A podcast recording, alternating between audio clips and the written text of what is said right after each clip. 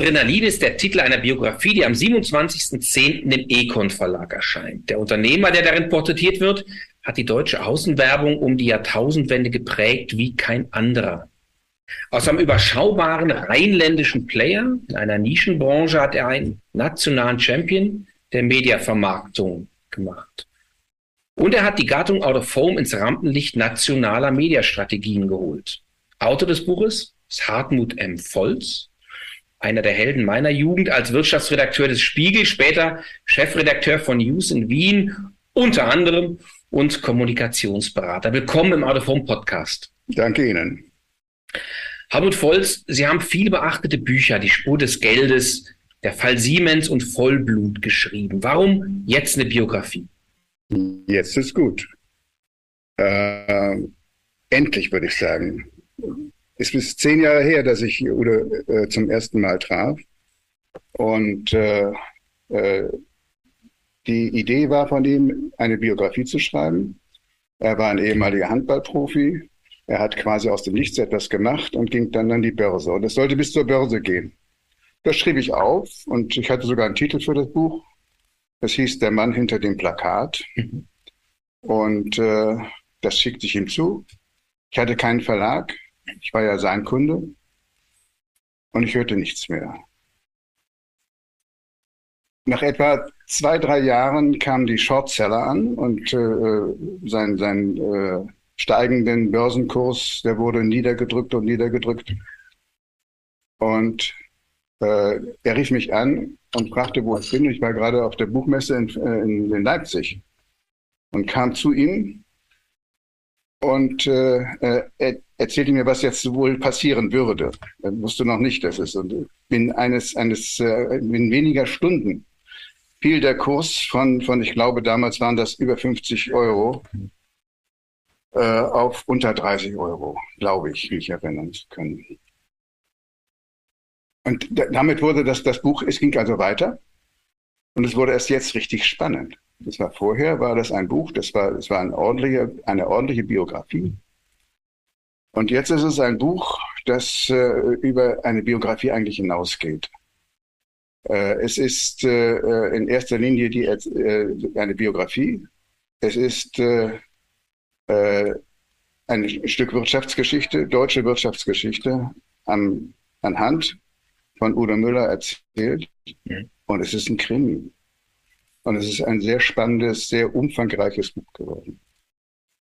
Sie haben in Ihrer Zeit beim Spiegel ganz viel über Medienwirtschaft geschrieben. Außenwerbung hat lange Zeit ein Nischendasein geführt. Wie eng ist der Aufstieg der Gattung aus Ihrer professionellen Außensicht mit dem Adrenalinspiegel eines einzigen Menschen verknüpft? Also er ist in der richtigen Zeit geboren. Er glaubt es zwar nicht, er glaubte, er, er hätte es verpasst. Das, das Fell war verteilt und äh, er ist in diese äh, Nischenbranche gekommen und hat sie aus, aufgewirbelt. Es ist ganz entscheidend, was, was er daraus gemacht hat in dieser Zeit der langsamen Digitalisierung. Ist ganz entscheidend. Es ist äh, sozusagen äh, sein Unternehmertum, äh, seine äh, ja, was soll ich sagen, äh, sein Wille. Ein, er hat einen unheimlich starken Willen. Und so hat er aus, aus, aus nichts viel gemacht. Und er, er war auch ganz entscheidend für diese Branche. Biografien sind in der Außenwerbung relativ selten. Wenn man die Bibliotheken durchforstet, findet man da Außenwerber praktisch nicht. Hm, ich glaube, der Udo Müller ist den meisten Hörerinnen und Hörern des Podcasts durchaus vertraut. Was macht denn den Unternehmer Udo Müller, Müller für Sie aus? Sie haben gerade eben schon was über den Willen gesagt. Was ist es, was ihn aus Ihrer Sicht kennzeichnet? Es ist sein Wille. Es ist sozusagen sein, sein, sein Ehrgeiz, sein Ego auch. Ja, ein Ego brauchst du dabei. Und äh, sein Verstand. Also er kann, er kann visionär denken.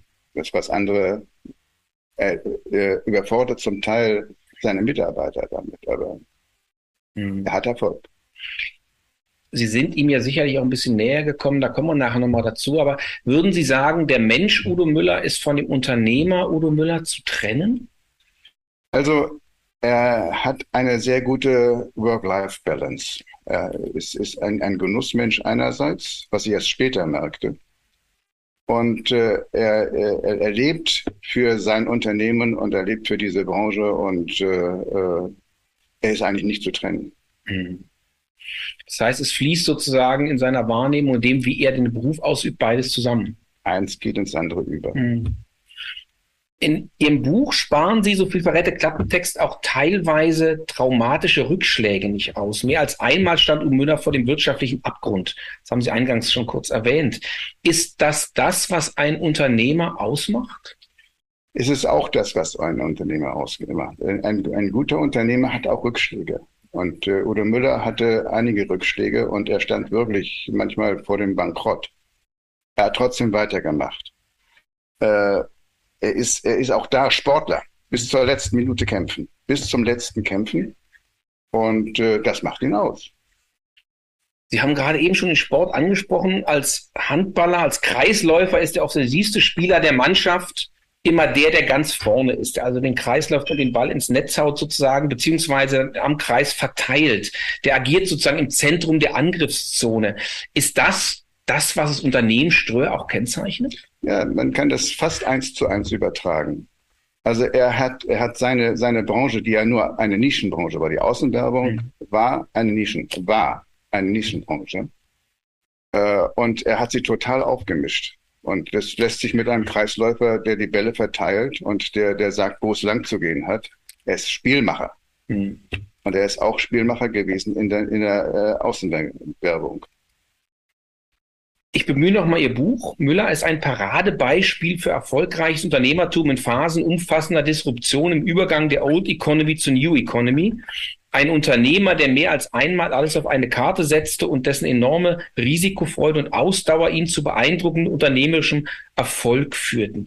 Ist die Zeit von Zeitenwenden immer auch eine Zeit für Unternehmertum? Äh, er hat die Zeitenwende im, im, Unternehmertum von der Old Economy auf die New Economy, die ja schon im Gange war, die hat er richtig erkannt. Anders als äh, der Heiner Ströer, mit dem er das ja zu, zusammen aufgebaut hat. Äh, und äh, äh der alte Ströer hatte, hatte Angst vor, vor Udo Müller, vor, vor seinem Drive, vor seinem Vorwärtsdrang. aber Udo hat sich durchgesetzt.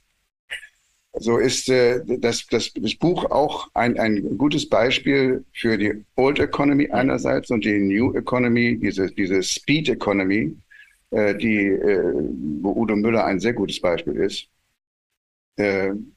Ist es dort mit enthalten. Mhm. Wenn man das liest, begreift man, was dort passiert ist. Wie nah sind Sie denn eigentlich rangekommen an diese ganze Geschichte? Weil es ja durchaus Dinge sind, ähm, die für den, wie sagt man so schön, für den geneigten Be äh, Marktbegleiter der Branche immer hinter so einem Vorhang verborgen sind. Würden Sie sagen, sind ganz nah an das rangekommen, was da bei Ströer passiert ist? Ich habe nicht nur mit, mit Udo Müller sprechen können, was, was in sich sehr kompliziert war, aber das ist eine andere Geschichte.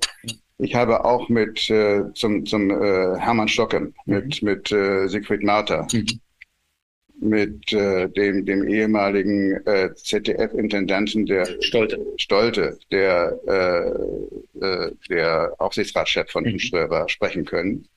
Und so bin ich ziemlich nah herangekommen. Irgendwann sagte ich mal dem Udo Müller, äh, ich glaube, ich kenne dich besser, inzwischen duzen wir uns, als du dich selbst. Und äh, ich muss ehrlich sagen, heute, äh, ich kenne Udo Müller nur zu einem Teil. Mhm. Also ich bin auf der einen Seite nah herangekommen und auf der anderen Seite bleibt immer ein Vorhang. Mhm. Digitalisierung, Sie haben es gerade angesprochen, hat in der Außenwerbung zwei Dimensionen. Einmal diese digitalen Screens im öffentlichen Raum, das, was man so rumstehen hat, und dann aber dieses datengetriebene Zielgruppenmarketing, was man so aus dem Online kennt. Sie haben beim Spiegel, als Sie Redakteur waren und später in Ihrer Zeit als Chefredakteur, haben Sie Umwälzungen erlebt von einer Print-Logik auf eine digitale Logik, also auf eine Online-Logik. Gibt es da Parallelen, wo Sie sagen würden, das, was Sie in Print ein paar Jahre, anderthalb Jahrzehnte früher erlebt haben, holt sich jetzt in der Außenwerbung nach? Ja, zum einen muss ich sagen, ich bin froh, dass ich damals, in, äh, ich bin reiner Printmann mhm. äh, und äh, ich, ich begleite also nur die, die heutige Zeit und äh, diese Zeitenwende, das hin zum Digitalen. Äh, hat auch den Journalismus verändert. Mhm. Es hat auch die Außenwerbung verändert. Äh, und alles ist miteinander stärker zusammengewachsen. Also äh, Außenwerbung ist heute ein, ein Teil des medialen Prozesses. Mhm.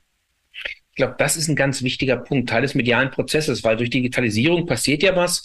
Auf den Screens zumindest bei Ströber, die wir gerade reden, sind ja nicht nur Werbung, nur in Anführungszeichen, sondern man sieht da eben Nachrichten, Kultur, Information, regionale Verkehrsnachrichten, äh, Informationen aus den einzelnen Kommunen etc.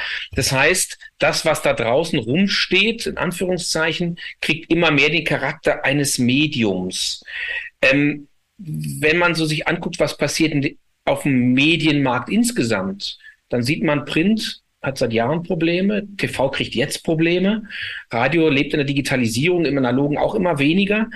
Würden Sie sagen, so als Aus, als Marktbegleiter, als Marktbeobachter, wir erleben in der Außenwerbung gerade des Erwachsenwerdens eines Mediums? Ich weiß nicht, ob es das Erwachsenwerden ist. Es ist äh, Teil des großen Ganzen und es wird immer stärker Teil des großen Ganzen. Man kann äh, die äh, Außenwerbung heute nicht mehr als Nischenbranche mhm. äh, ansehen, sondern es ist Teil des großen.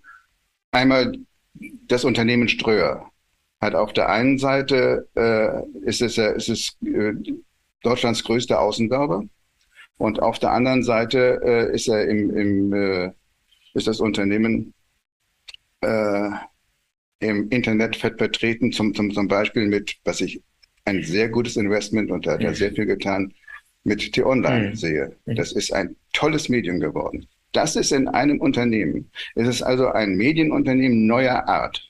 Und das ist Udo Müller. Das zeigt ja auch, wie Medien zusammenwachsen wenn man jetzt mal zwei Schritte zurückguckt und die Mediaperspektive, also die der Agenturen und der Werbekunden anguckt, dann ist das Einzelmedium für die gar nicht relevant, sondern eigentlich vielmehr die Zielgruppe. Glauben Sie, wir erleben gerade etwas an dem Beispiel, was Sie beschreiben, dass man sagt, gerade für einen Werbekunden oder für jemanden, der kommunizieren will, ist das Thema, ich kaufe eigentlich nur noch Kontakte im öffentlichen Raum oder im privaten Raum, das, wohin die Zukunft geht? Also die Medien werden als Medienträger immer unwichtiger? Ich weiß nicht, ob sie immer unwichtiger werden. Äh, auf jeden Fall ist sozusagen das, das Targeting des Einzelnen ist immer wichtiger. Und auf der anderen Seite das, was du zum Beispiel auf der Straße auf dem Plakat siehst, mhm. was, was du, was du mhm. kaum wahrnimmst, aber es trotzdem an dich herankommt, ja. das ist alles wichtiger also sozusagen, das ist auf der einen Seite das große Medium für alle, das dich gar nicht persönlich meint. Mhm. Und auf der anderen Seite, du bist es, den ich haben will, mhm. sagt die Werbung. Also die, die Rolle der Außenwerbung, manche sagen ja als letztes Massenmedium, weil es eben alle erreicht, ist die des Einsammelns von Zielgruppen, die man dann online weitervermarkten kann. Ja, also es ist heute nicht vorstellbar, dass Außenwerbung äh, für sich alleine steht. Es ist immer ein Teil des, des großen Ganzen. Und äh, das hat äh, Ströer, das hat Udo Müller sehr gut erkannt mhm. und weiterentwickelt. Wenn Sie jetzt mal zwei Schritte zurückgehen in Ihre Printzeit, das ist ja dann für jemanden, der Inhalte produziert, schon Paradigmenwechsel, weil man ein Medium ja eigentlich dann betrachtet aus der Funktion als Zielgruppenbeschaffer. Schmerzt sowas? Der schmerzt nicht. Äh, es ist auf der einen Seite, ich bin, ich bin froh, dass ich den, den, den Printbereich in seiner Hochzeit mhm. erleben durfte. Ich habe jetzt 50 Jahre Journalismus hinter mir. Und äh, das war früher etwas ganz anderes, als es heute ist. Heute ist es viel komplexer mhm. und damit auch undurchschaubarer. Diese Komplexität ist natürlich immer die Hochzeit für Menschen, die sich in der Media damit auskennen, weil sie die, sozusagen die Zielgruppen durch die einzelnen Medien hinweg targeten, tracken und entsprechend analysieren können. Ähm, wenn man aus der Inhalteproduktion kommt, ist es aus Ihrer Sicht was, was ein Journalist heute kennen und wissen muss, wie sowas funktioniert?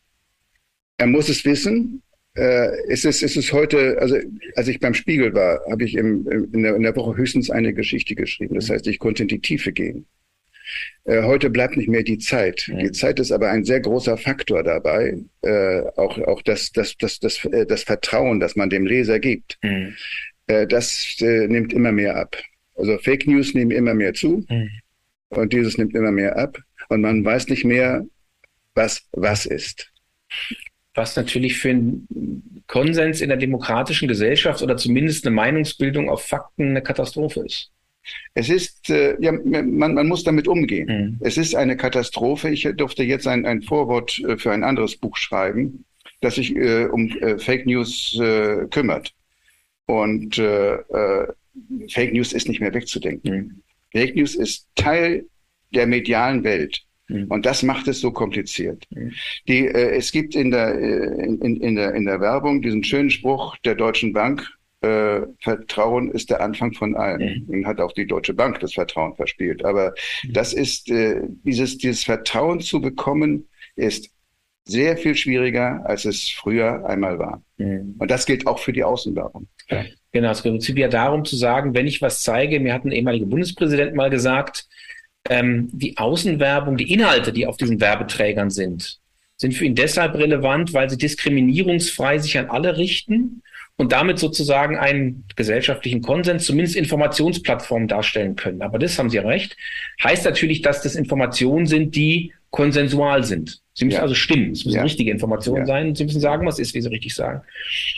Für Ihr Buch haben Sie einen Menschen aus nächster Nähe betrachtet und, wie Sie sagen, zehn Jahre lang ja eigentlich begleitet. Was macht denn das mit dem Biografen Hartmut Volz?